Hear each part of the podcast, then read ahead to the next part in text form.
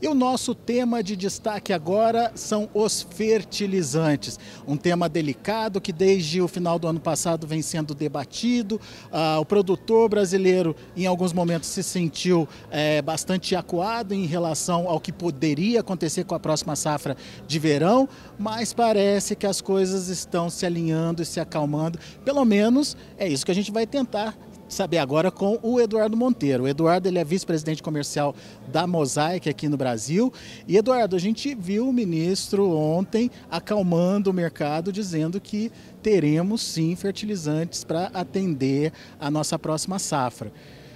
Afinal de contas, é, tem fertilizante suficiente para todo mundo? Como é que está esse processo? E, enfim, dá para dar uma tranquilidade para o produtor nesse momento? Bem, em primeiro lugar, Alessandro, é um grande prazer estar falando com você aqui, junto do seu público, canal Notícias Agrícolas, um público seleto, formado aí por grandes referências do agronegócio. Indo para a sua pergunta especificamente, é, eu diria a você que nesse momento que a gente entra ali na entrada da safra, a gente vê hoje o Brasil muito bem abastecido em termos de fertilizantes e aqui a gente tem que dividir alguns créditos importantes. Acho que o governo, no trabalho que fez da diplomacia do fertilizante, procurando conversar com os principais produtores mundiais, garantiu aqui uma certa priorização para os embarques no Brasil. Então, nesse momento, a gente não vê nenhum risco de atendimento com relação à safra per si, em termos de disponibilidade de produto. O que a gente vê, Alessandro, com uma certa preocupação é algumas regiões do país que ainda não comercializaram toda a sua demanda efetiva é, ter um potencial risco de atrasos em função dos gargalos logísticos já conhecidos em função dos nossos portos, da disponibilidade de fretes e assim por diante. Então esse é um ponto de preocupação, mas para as áreas que ainda não comercializaram. E aí quando você olha o Brasil, região sul, o, o sudeste são as principais áreas que ainda a gente percebe que o mercado precisa dar um pouquinho, caso contrário a gente corre o risco de o fertilizante. Ele vai estar aqui disponível, mas o agricultor aí pode perder a janela de plantio ideal se não tomar a decisão em função dos atrasos ecoentes que a gente se encontra. A gente vai aprofundar nesse tema daqui a pouquinho, mas antes eu queria saber se de fato esses fertilizantes já estão no Brasil, se estão a caminho ou ainda está na fase da, da promessa ali. Está chegando, está chegando. Como é que está isso, Eduardo? Não, de, de fato, ó, nós estamos nesse momento no mês de junho. A gente está com níveis, a gente não tem uma estatística precisa e atualizada, mas a gente estima aí que a gente tem estoque para dois, três meses e dois, três meses é o período de plantio da safra de verão no seu, na sua grande maioria. Então eu diria para você que os estoques aqui e aquilo que vai chegar, que está no line-up dos portos aí para os próximos dois, três meses estão garantidos. O agricultor nesse sentido pode ficar tranquilo, principalmente aqueles que já fizeram a sua comercialização. Lembrando que o fertilizante, como ele sofreu variações de preços importantes ao longo dos últimos anos aqui, hoje os agricultores estão pensando muito antes de comprar, o próprio misturador de fertilizantes no Brasil também pensa muito. Então, para aqueles que ainda não tomaram a sua decisão, é importante conversar com seus fornecedores, entendendo a capacidade que ele vai ter de atendê-los, principalmente levando em consideração esse desafio logístico que eu comentei para você anteriormente. Isso é muito importante porque em anos anteriores é, a gente tinha aquela tradicional antecipação das compras, o produtor se planejando. Só que esse ano, com todo esse movimento internacional, acabou é, isso ficando para segundo plano, né? Mas tem muito atraso ainda nessa demanda? Eu diria para você, Alexandre, que a, a gente ficou um pouco mal acostumado com esse mercado nos últimos dois anos. Nós crescemos 10 milhões de toneladas nos últimos dois anos.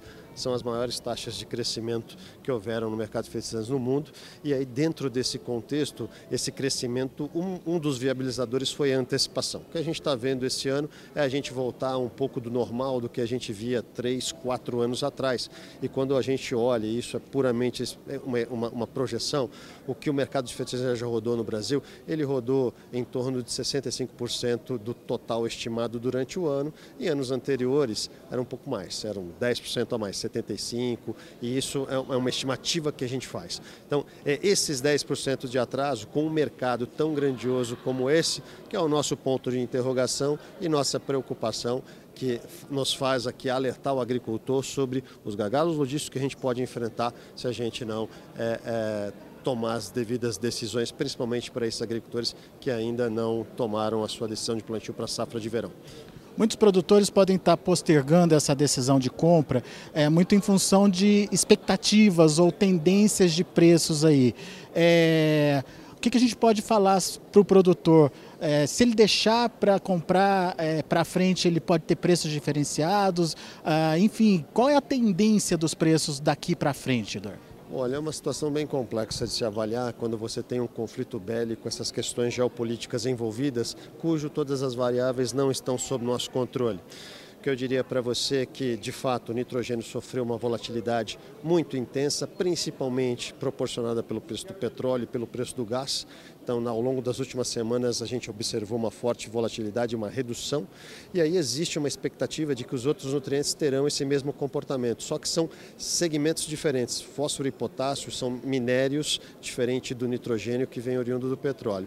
E aqui a dinâmica de fósforo e potássio, nesse contexto, projetos de mineração de longo prazo, não é uma coisa que você consegue aumentar ou fechar a torneira de uma hora para outra, e você observa, por mais que exista eventualmente uma pressão de comprar menos em função dos altos preços, a gente vê uma situação importante atrelado à disponibilidade de nutrientes. O cloreto, por exemplo, você tem um player importante que representa ali 18% da produção mundial, que é a Bielorrússia, que está fora do mercado. Então isso causa um certo, um certo nervosismo no mercado global. É, fora isso, você tem o fósforo também com seus desafios. Fósforo, o grande desafio é entender quanto que a China vai exportar, quando que ela vai exportar. Ela tem restrições importantes com relação a, a períodos de importação e ela vem postergando isso.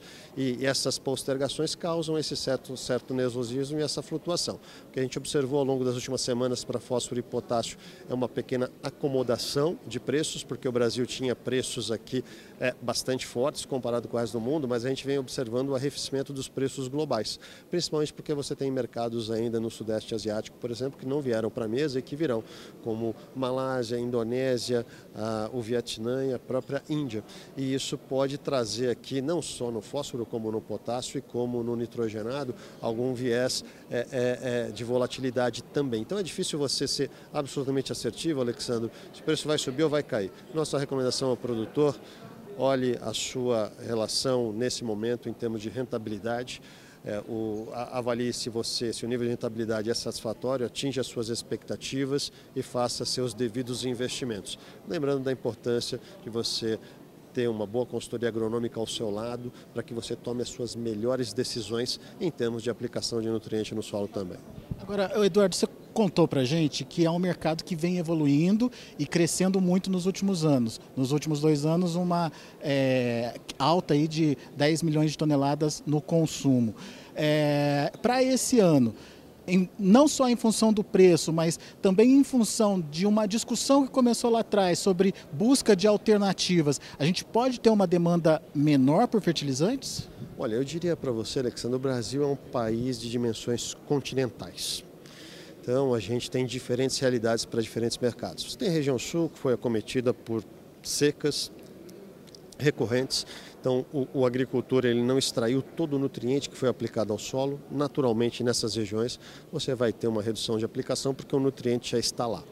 Você também, dentro desse contexto geral, com o cenário de preços, vem trabalhando em aprimorar suas técnicas de agricultura de precisão, trabalhar numa questão de eficiência nutricional, ao qual a gente também apoia para você aplicar o que é necessário e talvez aqui você possa ter alguma redução nesse sentido.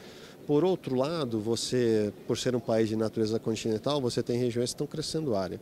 Então a gente, eu estive no Mato Grosso duas semanas atrás discutindo com os principais interlocutores do Mato Grosso. Você tem uma situação do milho muito favorável que vem fazendo com que você tenha expansão de área de milho. Você também hoje assiste também é, expansão da área de soja, conversão de pecuária em soja. Então é, você vai ter um, um, um uma questão, determinadas regiões com aumentos, determinadas regiões com redução. Em linhas gerais, a gente internamente dentro de casa está trabalhando com o mercado que fica entre 42 e 44, uma pequena redução em relação ao que foi o ano passado, 46 milhões, mas mesmo assim, um ano fantástico. Um dos melhores anos da agricultura brasileira. E, e dentro desse contexto, pensando em Mosaic Fertilizantes, se posicionando como fornecedor mais confiável dentro da matriz de fornecimento, pensando que os nossos produtos são produzidos aqui no Brasil, nosso cloreto longe dessa zona de conflito, isso também nos coloca numa posição diferenciada então a gente está tá bastante otimista com relação à nossa participação aqui em termos de crescimento, independente do tamanho total de mercado, que a gente vê uma perspectiva importante de repetir o número do ano passado com uma tendência de crescer em função dessa característica única de sermos o grande fornecedor em termos de confiabilidade. Como é que a Mosaic está vendo essa busca por alternativas às fertilizações? Olha, é um movimento absolutamente natural, Alessandro, faz parte da evolução tecnológica.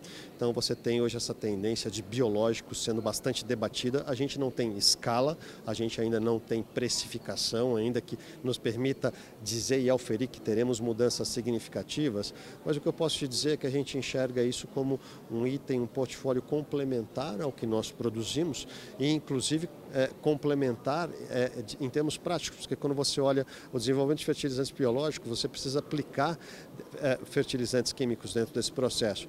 E aí você, hoje, o grande fornecedor de rocha, pó de rocha, para essa indústria é a própria Mosaic Fertilizantes como o maior player aqui do Brasil. Então são oportunidades que a gente vem avaliando. Além disso, a gente também vem avaliando uh, ampliar nosso portfólio de produtos, que é um dos mais completos do mercado, principalmente a linha de performance, incorporando alguma dessas características biológicas. Tem muita gente trabalhando na Mosaic em pesquisa e desenvolvimento e a gente espera trazer boas soluções aí para o ano que vem para o nosso agricultor. Só para a gente finalizar, Eduardo, é, por enquanto, para a safra, a gente está tranquilo, está coberto, mas tem algum produto específico, tem alguma atenção, algum alerta aí para o produtor em relação a mais adiante? em relação ao fornecimento, obviamente? Não, assim, acho que a gente tem que ser bastante responsável, então não é algo que deveria tirar o sono de nenhum produtor, nenhum player de fertilizantes, mas a gente tem uma situação do potássio agravada porque você tem um grande player, mencionei a Bielorrússia, ela está fora do mercado. Se ela continuar fora do mercado, a gente conseguiu compensar a Bielorrússia porque a gente já tinha vislumbrado isso quanto país e antecipou muita coisa. A partir de agora é, uma, é um novo normal. E dentro desse novo normal, a Bielorrússia responde por 18% da produção mundial. Então a gente vê ali no último trimestre do ano, é, talvez ali um pouco mais de tensão com relação ao cloreto. Não significa que vai faltar, mas eu diria para você que a demanda global, tanto para fósforo como para cloreto, elas estão bastante apertadas nesse contexto e é por isso que a gente não vê ali uma expectativa de variações significativas de preço. Lembrando que a gente está vivendo aqui um conflito geopolítico, um conflito bélico e existem itens aqui que estão fora do nosso controle dentro desse contexto e é difícil a gente auferir. Por isso que eu volto a repetir, olha pessoal, olhem bem a sua rentabilidade no final do dia, seu negócio, o agricultor tome a sua melhor decisão, sabendo que estamos navegando em um mercado bastante complexo, onde essas variáveis têm que ser levadas em consideração. Eduardo Monteiro, meu caro, muito obrigado Prazer por estar aqui com a gente obrigado, mais uma vez. Obrigado. Daqui a pouquinho a gente volta com mais informações e você viu aí o Eduardo contando para a gente como está essa dinâmica de fornecimento, de precificação, tendências aí para os fertilizantes no Brasil. Thank you.